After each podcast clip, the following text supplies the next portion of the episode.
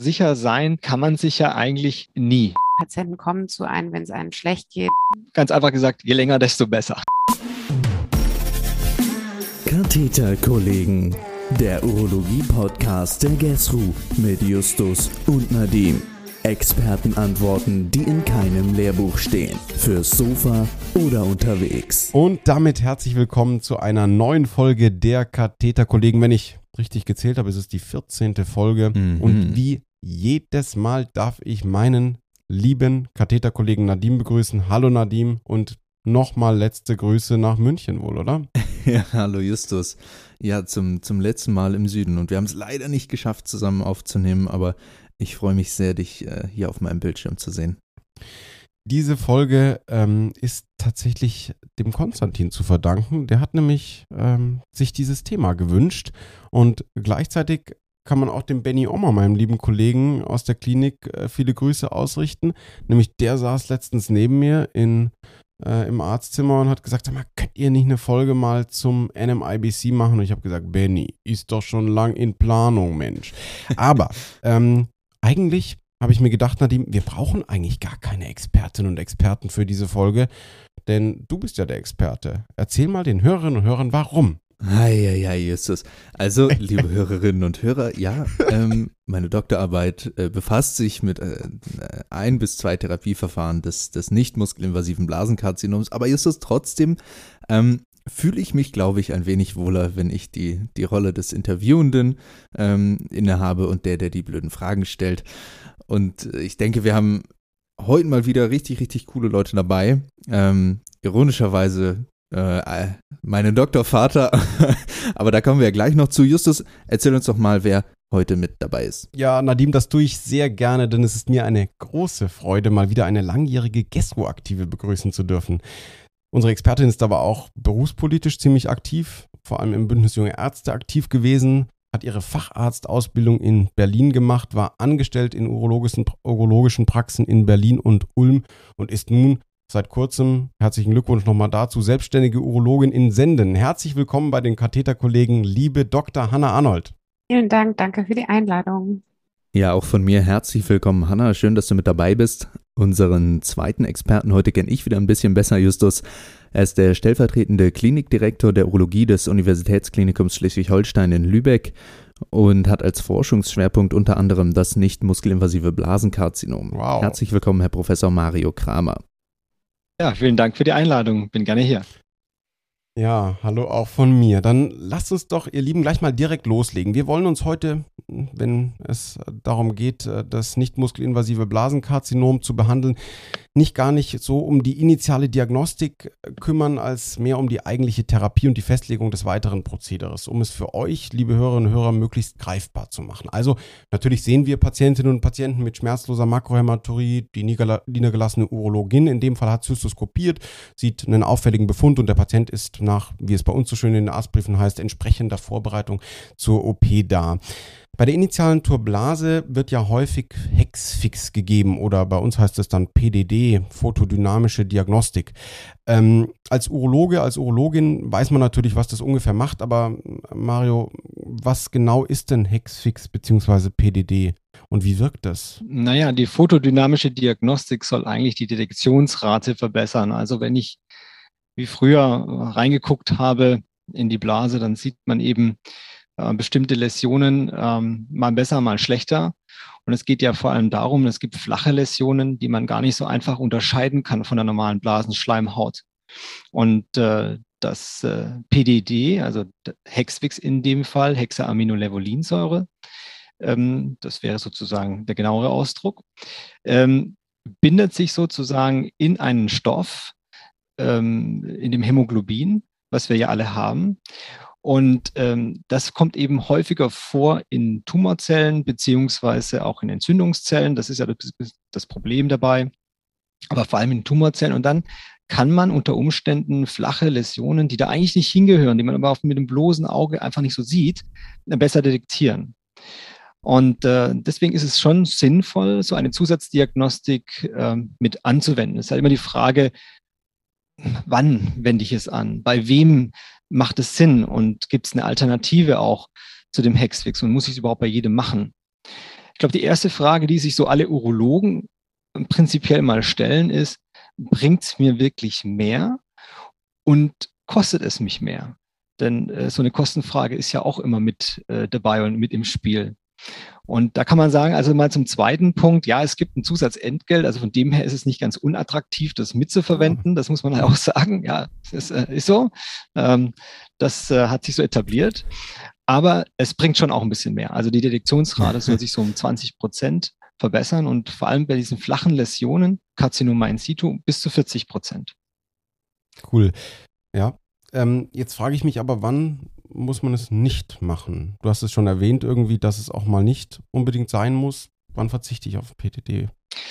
Ja, also es ist schon so, dass in der primären Resektion die Frage ist, möchte man immer PDD anwenden? Wenn ich natürlich als Anwender oder ich sage mal als Niedergelassener schon mal reingeguckt habe und sehe, uff, da sind also ganz viele Tumore drin, multifokal, klein, ähm, oder habe auch diese Rötungen, wo ich schon den Verdacht habe, das könnte auch ein Karzinom in situ sein. Ich glaube, dann macht es Sinn, von Anfang an auch PDD gleich mit anzuwenden. Wenn ich jetzt das nicht kenne und wir in der Klinik, ja, wir haben oft dann eben nur rudimentäre Befunde oder bekommen so einen riesen Tumor schon mal rein, also zystoskopisch oder sonografisch sehen wir den, äh, haben ein CT oder der kommt mit einer Makromatorie und gucken dann ähm, im Rahmen des stationären Aufenthaltes rein. Ich glaube, dann macht es manchmal wenig Sinn von Anfang an.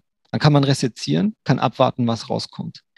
So die Leitlinie selber sagt, man soll es eben tun bei äh, Hochrisiko, also High-Grade-Tumore, also aggressive Tumorvarianten, multifokale Tumore oder bei Verdacht auf Karzinom in situ. Das wären so die drei eigentlichen Varianten, die die äh, Leitlinie vorschlägt. Aber ich glaube, äh, da gibt es neben dieser Leitlinie einfach auch so ein Gefühl, würde ich mal sagen, äh, jeder Urologe äh, hat das sozusagen irgendwann mal so drin nach einer Zeit. Und okay. deswegen, also ich persönlich plädiere dafür, klar, wenn man das weiß, wie ich schon sagte, anfangs, man kann es bei der primären Resektion machen, aber sonst bei der Nachresektion insbesondere, glaube ich, äh, macht es manchmal noch mehr Sinn, um einfach dann ähm, Residualtumore oder diese versteckten ähm, Areale mit zu, zu, ähm, zu resezieren sehr spannender Punkt mit der Nachresektion. Finde ich einen guten, guten Grund. Jetzt oh, kriege ich einen Anruf von Station, neuer Pfleger, der noch nie auf der Uro war, hat gesagt, er hat das noch nie gemacht. Ähm, Mario, wann muss das appliziert werden oder wie wird das appliziert vor der Turblase?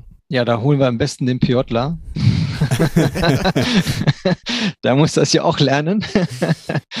ja, oder der Formulant kann das auch. Nein, also man muss äh, einen Katheter legen können. Das ist äh, ähm, richtig. Also das heißt, ähm, das ist vielleicht auch so die Problematik auf Fremdstationen zu sagen, macht mal Hexfix, das geht nicht.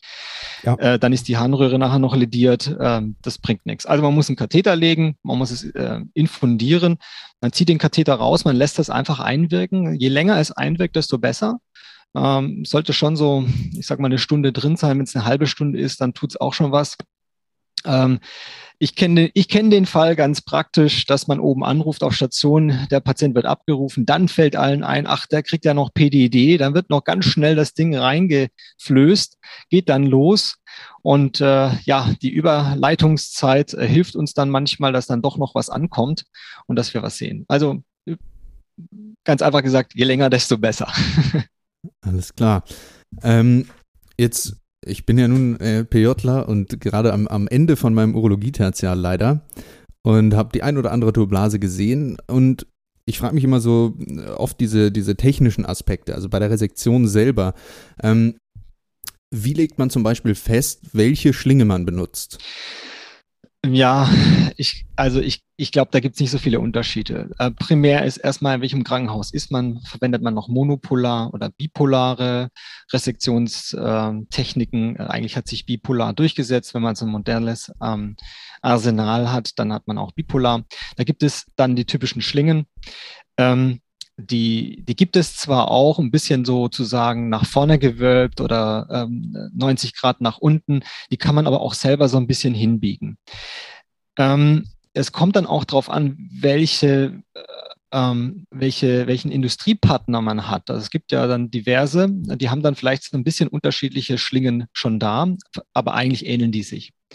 Meine Empfehlung ist, wenn ich eine Schlinge habe, dann kann ich die so ein bisschen biegen. Und wenn ich an der Hinterwand reseziere, dann macht es manchmal Sinn, die Schlinge so ein bisschen nach vorne zu biegen, um dann einfacher den Schlingschlag machen zu können. Man muss aber aufpassen, dass man da nicht einfach durchdolcht.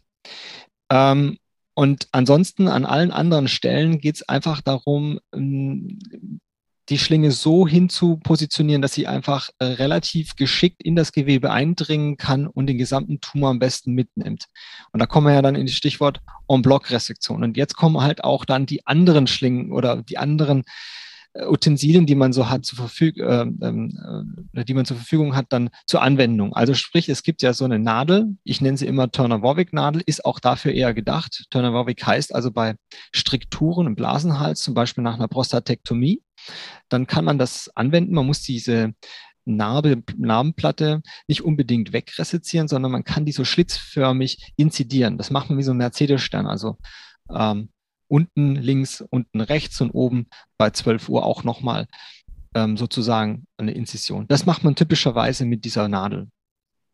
Dann gibt es noch ähm, so Pilze, und ähm, das verwende ich eigentlich relativ gern. Diese Pilze sind so ein bisschen fürs Vaporisieren gedacht, also auch für die Prostata mal ursprünglich, glaube ich, entwickelt worden, indem man dann ähm, das Prostatagewebe so richtig wegvaporisieren kann. Hat sich nicht so ganz durchgesetzt, aber äh, ich finde diesen Pilz ganz gut. Es gibt ja auch ähm, zusätzlich noch eine Rolle, äh, nämlich zwei Dinge, die, mit denen man sehr gut ähm, nach so einer Resektion koagulieren kann. Oder aber, und das ist ein kleiner Tipp von mir, wenn man so ganz ähm, weiches Tumorgewebe hat und die ganze Blase ist voll und sie blutet. Man ist also quasi so in seinem Dienst äh, und, und, es blutet und es blutet und man kommt nicht sozusagen äh, äh, hinter die, die Situation. Dann kann man das verwenden und gerade mit dem Pilz hat man relativ gute Koagulationseigenschaften. Also das kann ich auch nochmal ähm, durchaus empfehlen. Ja. Vielen Dank. Du hast gerade ähm, vorhin zu Beginn gesagt, Durchdolchen. Das bringt mich noch zu einer Frage und zwar, wie tief resiziert man? Also äh, muskeltief, ja. Wie erreicht man das und wie kann man sich intraoperativ irgendwie sicher sein, dass man jetzt tief genug resiziert hat? Ja, also zum letzten Punkt, so sicher sein kann man sich ja eigentlich nie. Deswegen kommen wir vielleicht nochmal zum anderen Punkt später, Nachresektion. Ähm, das Ganze hat natürlich sehr viel auch mit Erfahrungswerten zu tun. Wie alles andere Operative. Je mehr ich davon mache, desto besser werde ich und desto mehr kenne ich die Gewebsstruktur. Und es ist auch ein Unterschied, ob ich einen Herren, es kann auch eine Dame sein, aber in der Regel sind es Herren, mit zum Beispiel einer Blasenentleerungsstörung resiziere und einem relativ dicken Detruser. Da habe ich relativ viel Sicherheit, dass ich da nicht direkt durch die Blase hindurch trete. Wenn ich dann aber sozusagen ja eher eine alte Dame habe, ist noch vielleicht unter Cortison schon seit langen Jahren. Jeder erkennt das. Das sind dann ganz dünne Blasen oder so häufig vorresizierte Personen. Da muss ich sehr, sehr vorsichtig sein bis dahin, dass ich gegebenenfalls gar nicht mehr die Schlinge nehme, sondern ja, das kommt natürlich auf den Tumor an, aber zum Teil auch eher mit äh, Biopsien und dann Koagulation arbeite. Denn es ist mir auch schon passiert und ähm, wer viel resiziert, kennt dieses Problem und Phänomen. Man macht eigentlich gar nicht viel und trotzdem geht die Blase auf einmal buff auf und äh, man hat die Perforation. In der Regel ist es auch so, häufig ist die Perforation jetzt nicht unbedingt so tief, dass man also wirklich ähm, nach intraperitoneal kommt. Natürlich an der Hinterwand umso mehr, muss man vorsichtig sein. Ähm, aber häufig landet man vielleicht dann so Richtung Fettgewebe. Und dann kommt es nochmal drauf an, bin ich eher an den Seiten, Stichwort äh, Obturatorius-Reflex, den es da ja gibt, oder bin ich eher hinten und gehe ich hinten raus? Deswegen auch meine Empfehlung, man sollte eher mit äh, nicht so stark gefüllter Blase resezieren. Das sollte man ausprobieren und dann zwischen Spülstrom und Ablauf so ein Steady State irgendwann erreichen. Und das muss man so ein bisschen üben, bis man da sozusagen das Richtige hat. Und dann kann man ähm, relativ gemütlich das resezieren. Denn je, wenn ich die Blase komplett voll mache, dann wird die Blase auch sehr dünn. Wenn ich sie zu leer halte, äh, dann habe ich, dann verliere ich die Übersicht. Also ich brauche sozusagen da so die richtige Balance zwischen dem Ganzen. Danke, Mario. Ähm, jetzt haben wir die Turblase fertig ähm, und der Patient ist wieder auf Station. Wann kann ich denn eigentlich nach meinem intraoperativen Befund schon sagen, dass der Patient, die Patientin eine weitere Diagnostik, wie zum Beispiel ein CT, eine CT-Urographie, ein Staging äh, oder ähnliches braucht. Was sind da die intraoperativen Merkmale, vielleicht auch schon präoperativen Merkmale, eigentlich ein Staging zu bekommen? Ja, also gut, man hat ja meistens eine Sonographie von Anfang an. Ähm, wenn, wenn, wenn man da schon sieht, dass man also ein riesen Tumorgeschehen hat, zum Teil auch äh, Blasenwand überschreitend und das beschädigt sich dann auch möglicherweise eben ähm, in der TORB mit einem soliden Tumorbefund, den ich gar nicht bis zum Ende hin wegresizieren kann, dann ist, glaube ich, schon mal die Indikation gegeben.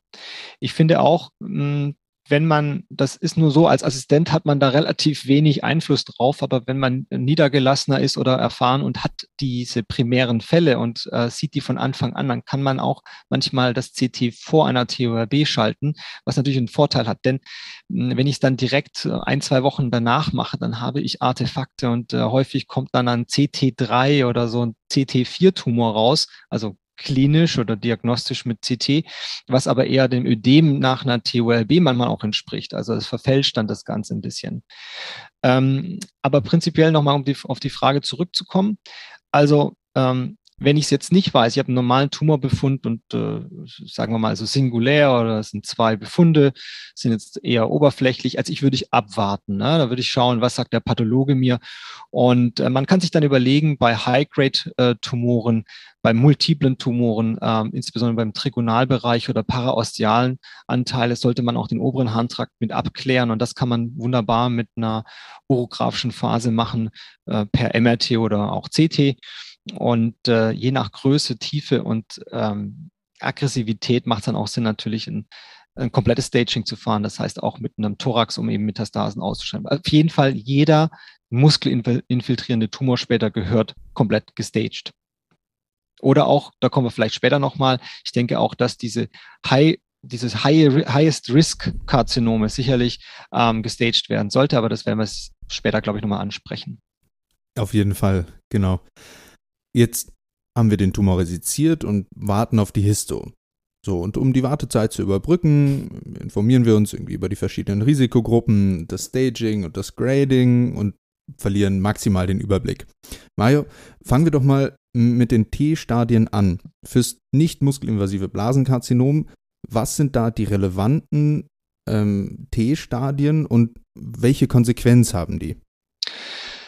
Ja, also prinzipiell unterscheidet man invasive Tumoren von den nicht-invasiven Tumoren und dann eben nochmal das Karzinoma in situ als sehr spe spezielle Variante, die wir, glaube ich, alle noch nicht 100 Prozent verstanden haben. Also aus dem Karzinoma in situ zu, zu 50 Prozent, äh, wenn ich nichts mache, ähm, folgt ein invasives Tumorgeschehen beziehungsweise eine Metastasenbildung.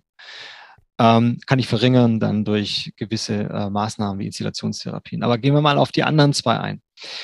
Ähm, der, ja, prinzipiell gibt es eben den nicht-invasiven Tumor, also den TA-Tumor, der sehr speziell ist für das Harnblasenkarzinom, weil er nur in, nach intravesikal, also in, die, in das Blasenlumen hineinwächst und eigentlich in der Regel eher, naja, ich will es jetzt nicht zu verharmlosen, trotzdem das Wort verwenden, also harmlos ist im Vergleich eben zu den invasiven Anteilen. Die, die invasiv wachsen, gibt es natürlich auch verschiedene Aggressionsgrade. Ähm, aber prinzipiell weisen die ja schon einen Unterschied auf, nämlich sie wachsen in die Tiefe. Und wenn sie in die Tiefe wachsen, dann können sie Anschluss finden eben an Lymphstrukturen, an Blutgefäßen und dementsprechend sind sie potenziell gefährlicher als diese ähm, nicht-invasiven Tumoren. Und dann gleich zum, zum nächsten Thema, das Grading. Es gibt irgendwie zwei Methoden, ein, eine von 2004 und eine von 1973. Welche ist die, die richtige oder die sinnvolle? Ja, genau. Also man hat ähm, sich irgendwann mal schwer getan mit der 1973er ähm, Gradu Graduierung. Das ist ja G1, G2, G3. G3 ist das aggressive, G1 ist das nicht aggressive und dann gibt es den Konsens dazwischen, nämlich G2. Und das hat auch dazu geführt, dass viele Pathologen sich dann für das G2 manchmal schnell entschieden haben.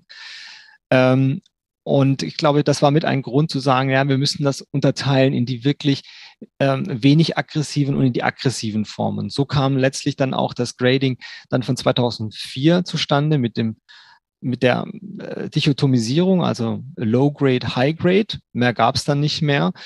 Und im weiteren Verlauf hat man festgestellt, dass weder das eine noch das andere eigentlich sozusagen äh, Weisheitsletzter Schluss ist. Also ähm, weder das eine noch das andere sind sozusagen sehr viel besser im Voraussagen von Rezidiven oder auch der Progression. Was man aber festgestellt hat, und das erst eben einige Zeit später, dass wenn man beide Graduierungsformen jetzt zusammennimmt, und das zeigt jetzt auch dann letzten Endes die neue Stadienbildung, wenn man beide zusammennimmt, dann hat man den besten Effekt, um Progression oder auch Rezidiv ein Stück weit vorhersagen zu können. Nämlich das, was uns immer schwer fällt, auch im Prinzip, bei wem müssen wir vielleicht dann doch äh, schneller reagieren und die Blase rausmachen oder äh, eine Systemtherapie vielleicht sogar initiieren. Ähm, das hilft dann eben, wenn ich beides mit anwende. Also um diese Frage noch zu beantworten, man muss beides verwenden. Wenn da ein Pathologe das nicht machen sollte, bitte darauf hinweisen und sagen, ich benötige beides und, äh, und sich nicht darauf versteifen, dass also Low Grade und High Grade das Bessere ist als das andere. Beides brauchen wir. Du hast jetzt ganz oft schon das Thema Risikogruppen oder Stadieneinteilung erwähnt. Diese Faktoren, die wir bis jetzt besprochen haben, spielen ja damit rein. Ich finde die EAU-Risikogruppeneinteilung eigentlich sehr gut ähm, und auch griffig. Ähm, trotzdem kann sie aber ganz schön unübersichtlich werden. Hanna, könntest du uns mal ganz kurz erklären, was da hinter dieser Risikogruppeneinteilung steckt und was da am Ende rauskommt? Genau, weil die ähm, korrekte Einteilung in die Risikogruppen ist schon enorm wichtig, weil dadurch wird die ganze Nachsorge bestimmt. Und die Nachsorge soll halt abwägen zwischen dem Risiko, dass der Tumor progredient und damit muskelinvasiv wird und der Morbidität, die eben auch eine Strahlenbelastung oder eben häufige Zystoskopien und so weiter mit sich bringen.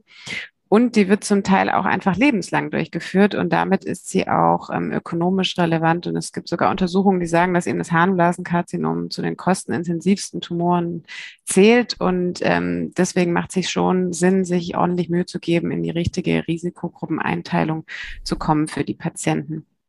Und die wird äh, wie folgt äh, vorgenommen, und zwar in niedrig, intermediär und hohes Risiko und eben auch, was Mario schon angesprochen hat, das Höchstrisiko NMIBC. Und äh, da guckt man halt, wie wahrscheinlich ist es, dass ein Rez Rezidiv auftritt und dass der Tumor progredient wird in Richtung Muskelinvasivität. Und da gibt's eben das äh, histologische Untersuchung, die haben wir gerade schon besprochen, aber man schaut sich auch noch mehr Merkmale an, weil eben doch dieses ähm, Harnblasenkarzinom ähm, viele Seiten zeigt. Man guckt, gibt's mehrere Tumore oder einen? Man schaut, wie groß sind die Tumore oder der Tumor, den man resiziert hat, ist der kleiner als drei Zentimeter oder ist der größer als drei Zentimeter?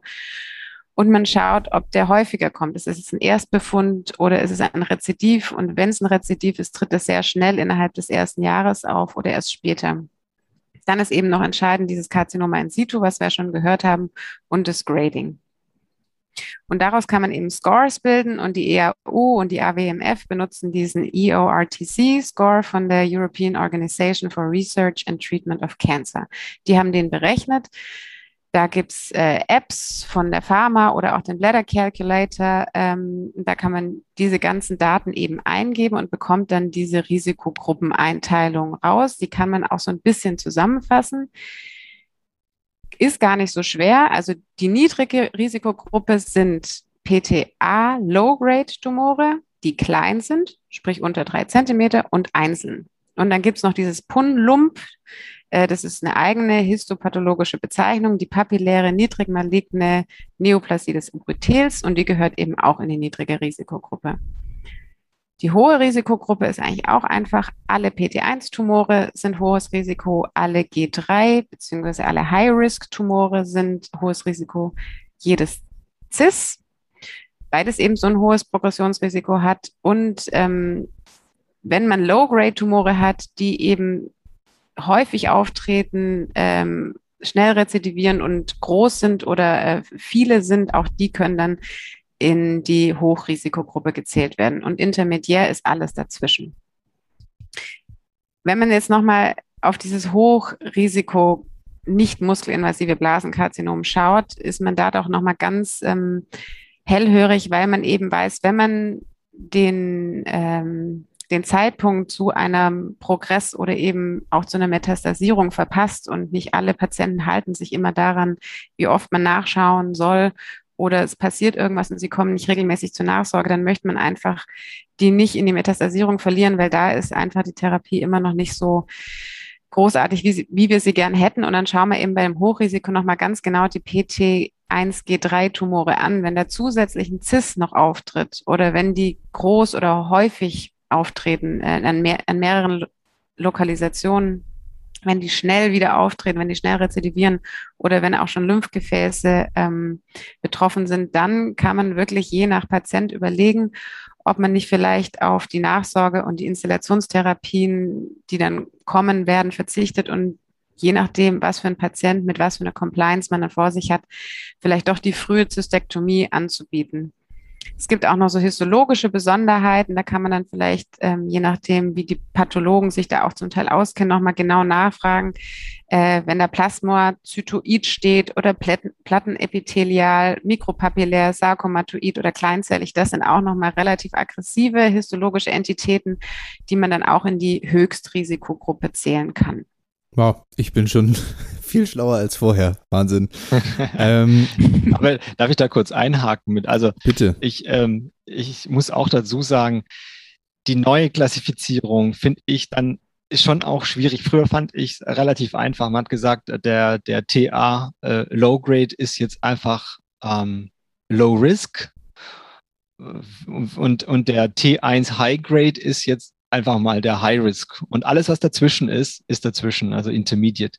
Ich finde schon, die neue Stadieneinteilung braucht man schon fast, muss man fast schon mit ablesen, um es ganz genau zu wissen. Und da gibt es so ein paar Feinheiten, die ich schwierig finde. Zum Beispiel, äh, dass das Alter jetzt eine Rolle spielt. Ähm, 70 Jahre jünger oder älter. Also ältere, also älter als 70 heißt, kriegt, eine, kriegt so einen kleinen Risikofaktor zusätzlich mit drauf ähm, weil das die eine oder andere Studie gezeigt hat. Aber es ist schon schwierig, diese Risikofaktoren wirklich dann mittlerweile alle so greifbar zu machen. Deswegen, also entweder man muss, glaube ich, den Risikokalkulator mittlerweile nehmen oder einfach sich auch ein bisschen, und Hanna, das ist vielleicht eine Frage an dich, ähm, zurück mal sozusagen aus dem aus dem Alltag ja äh, auch leiten lassen von der Erfahrung, die man hat, wenn man so einen Blasentumor der sieht und reseziert und den Menschen sieht und irgendwie das Ganze zusammennimmt, oder meinst du nicht auch?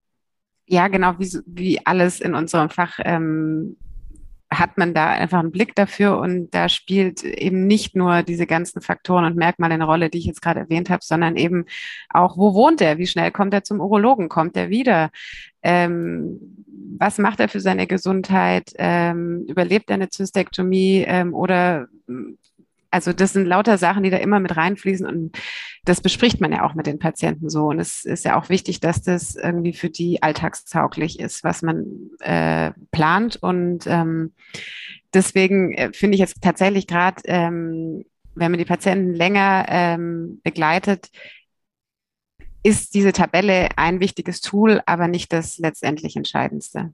Sehr, sehr guter Einschub. Vielen, vielen Dank. Ähm, jetzt gehen wir nochmal gedanklich einen Schritt zurück. Und zwar sind wir äh, am Ende der, äh, der Turblase und der Pirtler wird rangeholt und darf den, den Katheter legen und er legt einen Spülkatheter und dann kommt da ein Spülbeutel dran. So, Mario, wie lange bleibt dieser Spülbeutel da jetzt erstmal dran, so standardmäßig? Ja, es ist, ähm, glaube ich, ein bisschen unterschiedlich von, von Klinik zu Klinik und vor allem von Krankenhaussystem zu Krankenhaussystem. Es gibt ja so lustige äh, Publikationen, die sozusagen die Katheterverweildauer mit, äh, mit äh, hineingenommen haben. Und da muss man wissen, dass es bei den Asiaten oder im chinesischen Raum lang, länger ist als bei den Amerikanern. Denn die Amerikaner, die wollen möglichst schnell die Leute aus dem Krankenhaus draußen haben. Wenn man so aus Erfahrung das anguckt, da muss man sagen, habe ich einen kleinen Tumor, mache ich einen Schlingenschlag, kann der eigentlich am gleichen Tag nach Hause gehen. Das ist einfach so. Also wenn der nachher äh, kurz, äh, kann man kurz spülen und dann ist es eigentlich in Ordnung. Äh, in der Regel bei uns verbleiben die ähm, eine Nacht. Der wird dann auch äh, über ein paar Stunden gespült. Ähm, wir lassen auch die Spülung dann wiederum ein paar Stunden weg, um zu sehen, bleibt das dann klar. Katheter kann am nächsten Tag raus, es sei denn, ähm, man hat die Angabe einer tiefen Resektion und man möchte, dass die Wundheilung innen drin noch ein bisschen vonstatten geht. Man weiß, dass die Schleimhaut sehr schnell heilt. Also mit 48 bis 72 Stunden bin ich dann, dann relativ schnell dabei und möchte eben halt die Distension so einer Harnblase verhindern. Das wäre so ein Punkt, warum man es dann länger lässt. Ein anderer Punkt, den möchte ich auch noch mal kurz erwähnen. Es gibt so ein paar Studien, die gezeigt haben, dass die, das forcierte Spülen einer Harnblase nach einer Resektion das äh, Tumorzell-Seeding möglicherweise verhindern kann oder reduzieren kann. Also auch eine Maßnahme, um Rezidive zu verhindern. Ähm, ich denke, es, da gibt es zwar einige Daten, wie valide das nachher ist und ob man deswegen allen das anbieten muss und sagt, am besten machen, machen wir es 72 Stunden. Nein, da wissen wir zu wenig darüber, aber sicherlich macht es Sinn, dem Patienten äh, eine Zeit lang ähm, eine Spültherapie ähm, angedeihen zu lassen, ja. Über genau die Studien haben Justus und ich uns in der Vorbereitung noch kurz unterhalten. Ähm, und wie sieht es aus mit der Mitomycin-Frühinstillation? Also nur so nur die Frühinstallation zur, zur Mitomycin-Therapie kommen wir, kommen wir äh, später noch. Ähm, was, ist die, was ist die Indikation für diese Frühinstallationstherapie und viel wichtiger vielleicht noch, was ist die Kontraindikation oder was sind die Kontraindikationen dafür? Ja, also äh, fangen wir doch mit einer Kontraindikation an. Also Kontraindikation wäre eine Makrohämaturie nach der TORB, und das ist ein bisschen relativ gesehen, ist jetzt ein bisschen leicht rosé, ohne Spülung, ist das jetzt eine echte Makrohämaturie, die es dann ähm, verhindern soll. Das muss man dann gut abwägen. Natürlich, man hätte am liebsten sozusagen einen glasklaren Urin, äh, dann, äh, ähm, dann spricht nichts dagegen ähm, wenn ich die Angabe kriege einer tiefen Resektion, möglicherweise einer Perforation, dann ist es auch eine Kontraindikation, sollte ich es nicht geben. Ansonsten, ähm, ja, was spricht dafür? Es spricht dafür, dass bei Low ähm, Low-Risk-Tumoren, also typischerweise eigentlich, ähm, es gibt so den klassischen Fall und der ist ein Primärtumor. Also jemand kommt und hat zum ersten Mal einen Tumor und das ist ein kleiner einzelner Tumor. Ähm, das, und der kommt dann später, und jetzt kommt das Problem, und später sagt uns der Pathologe, das ist ein TA Low Risk oder Low Grade Tumor. So, und das ist der klassische Low Risk Tumor. Und diese Patienten profitieren insbesondere von einer Mitomycin-Frühinstillation. Nur, ich habe natürlich die letzte Angabe nicht. Ich weiß nicht, ob es ein PTA ähm, Low-Grade-Tumor ist. Da muss man sich auf seine eigene Erfahrung verlassen oder einfach mal im Zweifel geben und sagt, naja, es kann schon gut sein, dass das so rauskommt. Denn auch Intermediate-Tumore profitieren so ein bisschen. Und jetzt komme ich darauf, wenn ich jetzt einen TA-G2-Tumor habe, dann ist das eigentlich ja schon ein Intermediate Risk und nicht mehr ein Low-Risk-Tumor. Also das heißt, dem müsste man es gar nicht unbedingt geben, diese Frühinstillation, weil der vielleicht dann eine Erhaltungstherapie bekommt. Und deswegen ist es so, dass es eben Chefärzte gibt oder Chefärztinnen, ja, um korrekt zu sein, die von vornherein sagen, naja, also der Effekt einer Frühinstallation ist, ist jetzt nicht so hoch für mich, deswegen ich gebe es prinzipiell eher weniger, weil die Erhaltungstherapie dann später in der Regel die Frühinstallation aussticht. So, und ähm, dennoch glaube ich, mit etwas Erfahrung ähm, sollte man es gewissen Patientengruppen dann anbieten, so wie ich es gesagt habe. Jetzt noch eine wahrscheinlich über einen Podcast irgendwie schwierige Nachfrage, aber ähm, ich habe das jetzt auch das ein oder andere Mal gesehen und ich fand es immer relativ schwierig abzuschätzen, ob der Urin jetzt so klar ist, dass der Patient so eine Mitomycin-Frühinstallation erhalten kann oder eben nicht. So wie, wie kann ich das als, als Assistenzarzt adäquat einschätzen oder muss ich immer jemanden holen, der das schon hundertmal gesehen hat? Den Operateur im Zweifel fragen oder beziehungsweise den Oberarzt holen, Fachärztin, Facharzt.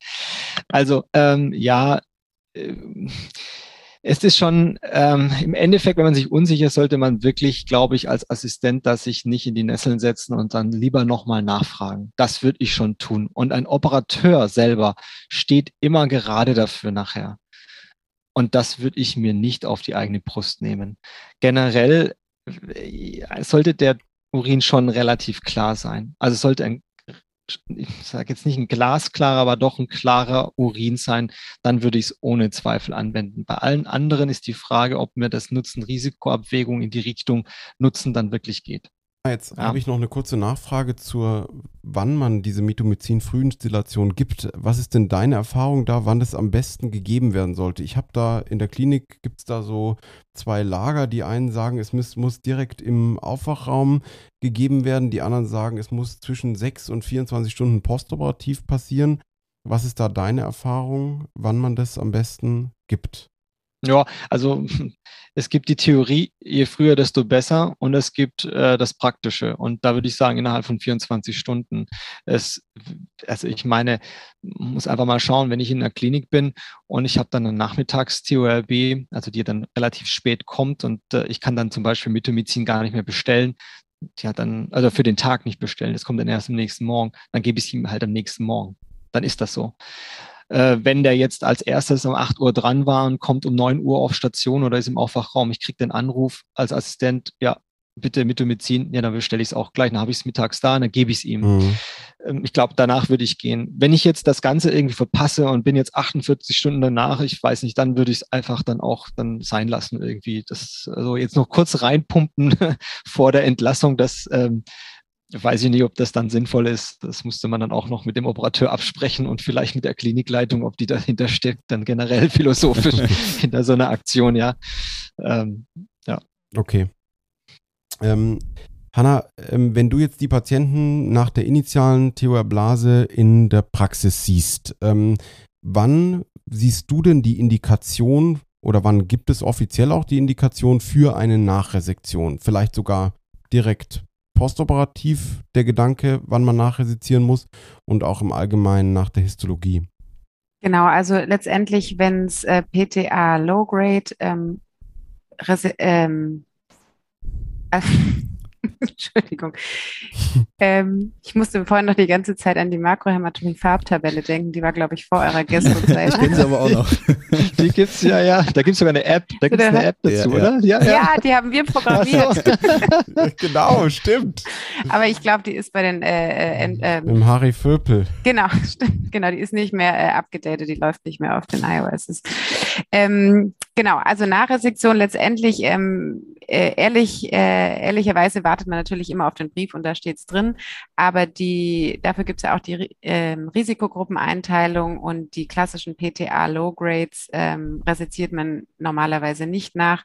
Und wie der Mario vorher eben schon angesprochen hat, wenn man eben sich nicht sicher ist, dass man ähm, muskelinvasiv resiziert ist, wenn die Muskularis nicht eindeutig beurteilt worden ist, möchte man einfach äh, sicher gehen und die noch einmal sehen. Und das kann man am besten mit einer Nachresektion tun.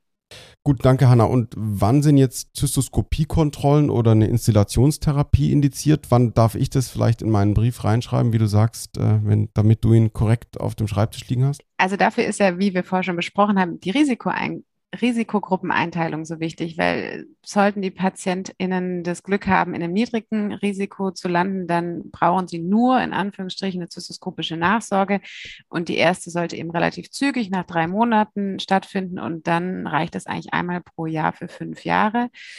Und ähm, wenn der Tumor im intermediären Risikoprofil ist, dann folgt eben eine Installationstherapie parallel zur Nachsorge und die Installationstherapie ist da mit Mitomycin C. Und im hohen Risiko ist die Installationstherapie parallel zur ähm, bildgebenden und zystoskopischen Nachsorge mit BCG. Super, da wollen wir ja gleich noch sehr im Detail drüber sprechen. Ähm, aber das war, glaube ich, eine sehr gute Übersicht schon mal vorweg. Ähm, Mario, Durchführungsbesonderheiten einer Nachresektion. Das ist ja durchaus auch was, wo man Assistent, eine Assistentin auf dem OP-Plan draufstehen könnte. Worauf muss man da achten und gibt es da irgendwas Besonderes? Ja, also achten würde ich ähm, darauf, dass ich den OP-Bericht mir immer gut äh, durchlese und äh, in der Hoffnung, dass der auch gut geschrieben ist. Das ist ja auch dann der Fall. Ne? Das heißt also, ähm, wie dokumentiere ich richtig, auch bei einer primären Resektion und auch bei einer späteren. Ich kann nur darauf plädieren, dass man das erstens gut beschreibt, auch im OP-Bericht, aber es gibt auch diese Schemata, ähm, die findet man auch, glaube ich, bei den EAU-Guidelines, meine ich, ähm, drin mit der Blase, mit dem Blasendach, Hinterwand und so weiter, da kann man sie theoretisch einzeichnen. Und es gibt manche elektronische Systeme, die es übrigens auch machen. Da kann man so Punkte setzen. Also das ist wichtig, weil dann weiß ich auch, wo der war. Ansonsten, äh, man muss immer wissen, man hat Narbengewebe. Narbengewebe schneidet sich auch in der Blase manchmal etwas anders. Das ist das eine. Also man kommt manchmal nicht so gut hinein. Und äh, da ist mein Tipp, man muss immer schauen, äh, man fängt ja an mit dem, mit dem, mit der Stromgenerierung innerhalb der Blase und dann geht man ins Gewebe über und dann sieht man, wie sich das Ganze schneidet. Also niemals auflegen und dann loslegen, weil, wie gesagt, dann komme ich manchmal zu tief. Äh, man braucht dann ein bisschen eine ruhigere Hand. Äh, gleichzeitig ist äh, immer darauf achten, sogenannte Shifting Lines. Also das heißt, ich werde immer größer von der Resektionsart, also ich habe eine gewisse Narbenplatte möglicherweise, fange außerhalb an und dann wird das immer größer. Ja, da muss man drauf achten und irgendwann bin ich im Ostium. So, das da muss man immer schön im Auge behalten, wissen, wo man ist. Orientierung niemals verlieren. Das wäre auch ein Punkt. Und der nächste ist, wenn ich jetzt in der Regel, man sagt ja an den Nachresektionen zwei bis sechs Wochen danach, dann habe ich so oft Fibrinauflagerungen und so ein, ja, ich will es mal sagen, ein Geschmodder das da rumhängt. Auch da, manchmal hilft es, da hinzugehen und das einfach mal abzukratzen, so ein bisschen, ohne Strom. Einfach mal mit der Schlinge drüber gehen und zu gucken, wie bewegt sich das Ganze? Was ist das eigentlich? Dann kriege ich so ein Gefühl dafür. Und äh, dann die Resektion danach anzustreben. Und wichtig ist, die Ränder mitzunehmen. Manchmal, wenn man ähm, vor allem wenn man so den Hinweis hat, Achtung, am Randbereich könnte Tumor sein, vielleicht auch mal hier nur die Schlinge wegnehmen und das gesondert wegschicken. Denn ein Pathologe hat ja das Problem, wenn er nachher wieder tausend Schnipsel kriegt und gerade bei der Nachresektion, wo dann alles irgendwie sehr stark korreliert ist, dann kann er manchmal relativ schlecht was dazu sagen. Also wenn man dem Pathologen hilft, kriegt man auch bessere Antworten. Sehr gut. Ähm, jetzt äh, schippern wir schon die ganze Zeit um, um das Thema der Installationstherapie äh, umher. Hanna, Erzähl uns doch mal die Indikation für Mitomycin C. Hast du gesagt, das ist das Intermediate Risk. Ähm, vielleicht kannst du das noch ein bisschen ausweiten und wie wirkt Mitomycin eigentlich? Also Mitomycin ist ein Antibiotikum, was tatsächlich zytotoxisch wirkt. Also es ist eine intravesikale Chemotherapie und es schädigt einfach die DNA der Tumorzellen. Und ähm, man sollte eben vier Wochen nach der Tour B einen sogenannten initialen Zyklus machen. Das heißt, ähm, sechs bis Woche, acht Wochen lang einmal pro Woche Mitomycin in die Blase geben. Idealerweise sollte das da eben auch möglichst lang, zwei Stunden, wenn es geht, drin bleiben. Und dann können die Patienten das wieder rauspinkeln. Und nach diesem initialen Zyklus kommt die Erhaltungstherapie wenn es die Patienten oder Patientin aushalten, sollte die drei Jahre lang gehen, einmal pro Monat Mitomycin in die Blase rein.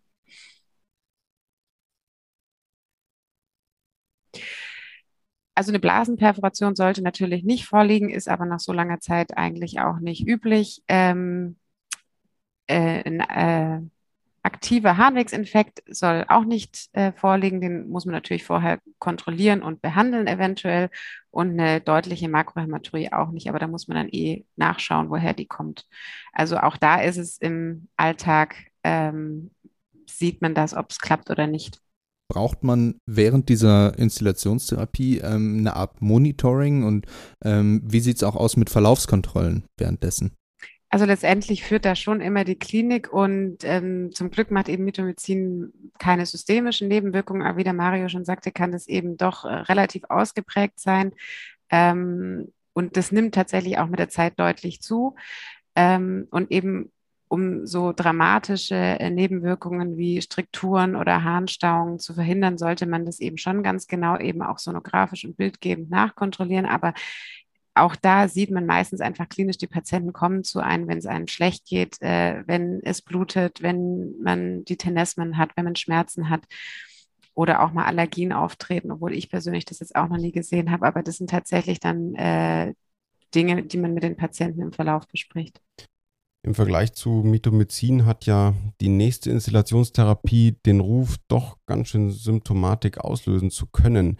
Ich habe es lange vorher nochmal extra mit Nadim, dem Französisch-Experten, geübt. Bacillus calmette garin ist ähm, wow. das richtige Stichwort. Hanna, äh, vielen Dank. Ähm, ist das richtige Stichwort jetzt? Erklär uns doch mal gerade im Vergleich zu Mitomycin. Ich finde, da haben wir jetzt einen ganz guten Überblick bekommen. Was ist BCG Ähm, wenn es denn verfügbar ist, wie wird es gegeben und ähm, was sind da die Besonderheiten? Genau, also da ich äh, Französisch mit einer 5 abgewählt habe, hätte ich einfach nur BCG gesagt. und das ähm, ist eben ein abgetötetes Bakterium, was äh, zu einer ähm, Zystitis in der Blase führen soll. Und dabei werden die Granulozyten und die Lymphozyten aktiviert. Und diese Entzündungsreaktion führt eben als Nebeneffekt dazu, dass die Tumorzellen zerstört werden und idealerweise auch ähm, der Körper immunisiert wird gegen diese Tumorzellen. Und das ist eben ein anderer Wirkmechanismus, weil er eher immunologisch ist als eben dieser zytotoxische. Und auch da gibt es so einen Anfangszyklus und dann äh, Erhaltungszyklen. Man fängt an, einmal pro Woche ähm, sechs Wochen lang BCG in die Blase in, zu installieren. Auch da sollten die Patienten, wenn sie es aushalten, möglichst lange, zwei Stunden idealerweise es in der Blase behalten.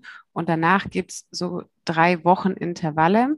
Das heißt, drei Wochen lang einmal pro Woche gibt man das BCG, einmal nach drei Monaten, danach sechs und dann werden die Abstände immer größer. Wie oft erlebst du das in der Praxis, dass die Patienten das nicht aushalten, ähm, das zu, die zwei Stunden? Kommt es oft vor? Die bleiben nicht so lange in der Praxis, das erzählen sie mir dann hinterher. Und das ist tatsächlich sehr unterschiedlich. Also die kommen dann nicht nochmal, sondern die können dann direkt gehen. Okay. Ähm, Genau, also sie haben, sie sollen so lange versuchen, wie es geht. Und tatsächlich habe ich aber auch schon erlebt, dass tatsächlich die Blase so ähm, äh, spastisch darauf reagiert, dass, dass die Blase das tatsächlich direkt wieder ähm, rausdrücken wollte. Und da haben wir uns mit einer Penisklemme äh, beholfen und es ging eigentlich tatsächlich ganz gut. Okay. Ähm, wann darf ich kein BCG geben? Ähm, auch da ist es, äh, sollte die Blase intakt sein, sollte kein äh, aktiver ähm, Infekt da sein, sollte nicht dolle bluten, das kann man alles behandeln. Eine ähm, Tuberkulose, eine aktive, die ich jetzt so zum Glück noch nie gesehen habe, ähm, sollte nicht vorliegen. Und immunsupprimierte Patienten ist echt schwierig. Okay. Es gibt, es gibt ja noch so eine Frage, Hanna, an dich. Vielleicht, ähm, wir haben uns immer darüber unterhalten, auch intern, mache ich BCG bei jemandem, der ein Doppelj hat, also mit Reflux? Wie, wie handhabt ihr das? Ich habe mir die Frage vorher bei der ähm, Frühinstallation zu dir gestellt, äh, bei Mitomycin. Ähm, und bei BCG hatte ich diesen Fall noch nicht, aber da das ja wirklich schon diese Hochrisikopatienten muss ich ja was tun. Und wenn die jetzt ähm, ein äh, Doppel-J haben und es keine andere Möglichkeit gibt, würde ich es auf jeden Fall versuchen. Hm. Ja, es gibt ja auch mal BCG-Anwendungen im oberen Handtrakt, also deswegen.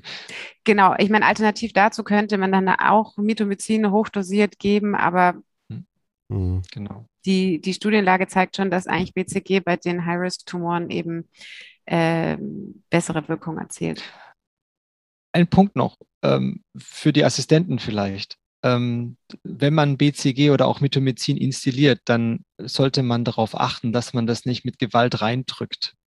Ähm, also zur Verhinderung von solchen äh, Nebenwirkungen ist es manchmal besser, dass man also das einfach so reinfließen lässt ähm, und mit einem leichten Druck nur nachhilft. Äh, wenn ich da so richtig das reinpresse, dann habe ich schon erlebt, dann kommen dann eher mal so diese äh, Nebenhodenentzündungen und was weiß ich alles oder auch äh, systemische Reaktionen, weil ich es eben mit Druck auch vielleicht in den oberen Harntrakt bei einer schon verkleinerten Blase oder so reindrücke oder frei resistiertem Reflux, wie auch immer. Ähm, deswegen, ne, da mhm. drauf achten. Guter Punkt. Hanna, noch eine kurze Nachfrage. In diesen BCG-Zyklen oder danach kann ja durchaus so eine Returblase nochmal indiziert sein. Wann, wann ist das denn der Fall? Kann man das verallgemeinern?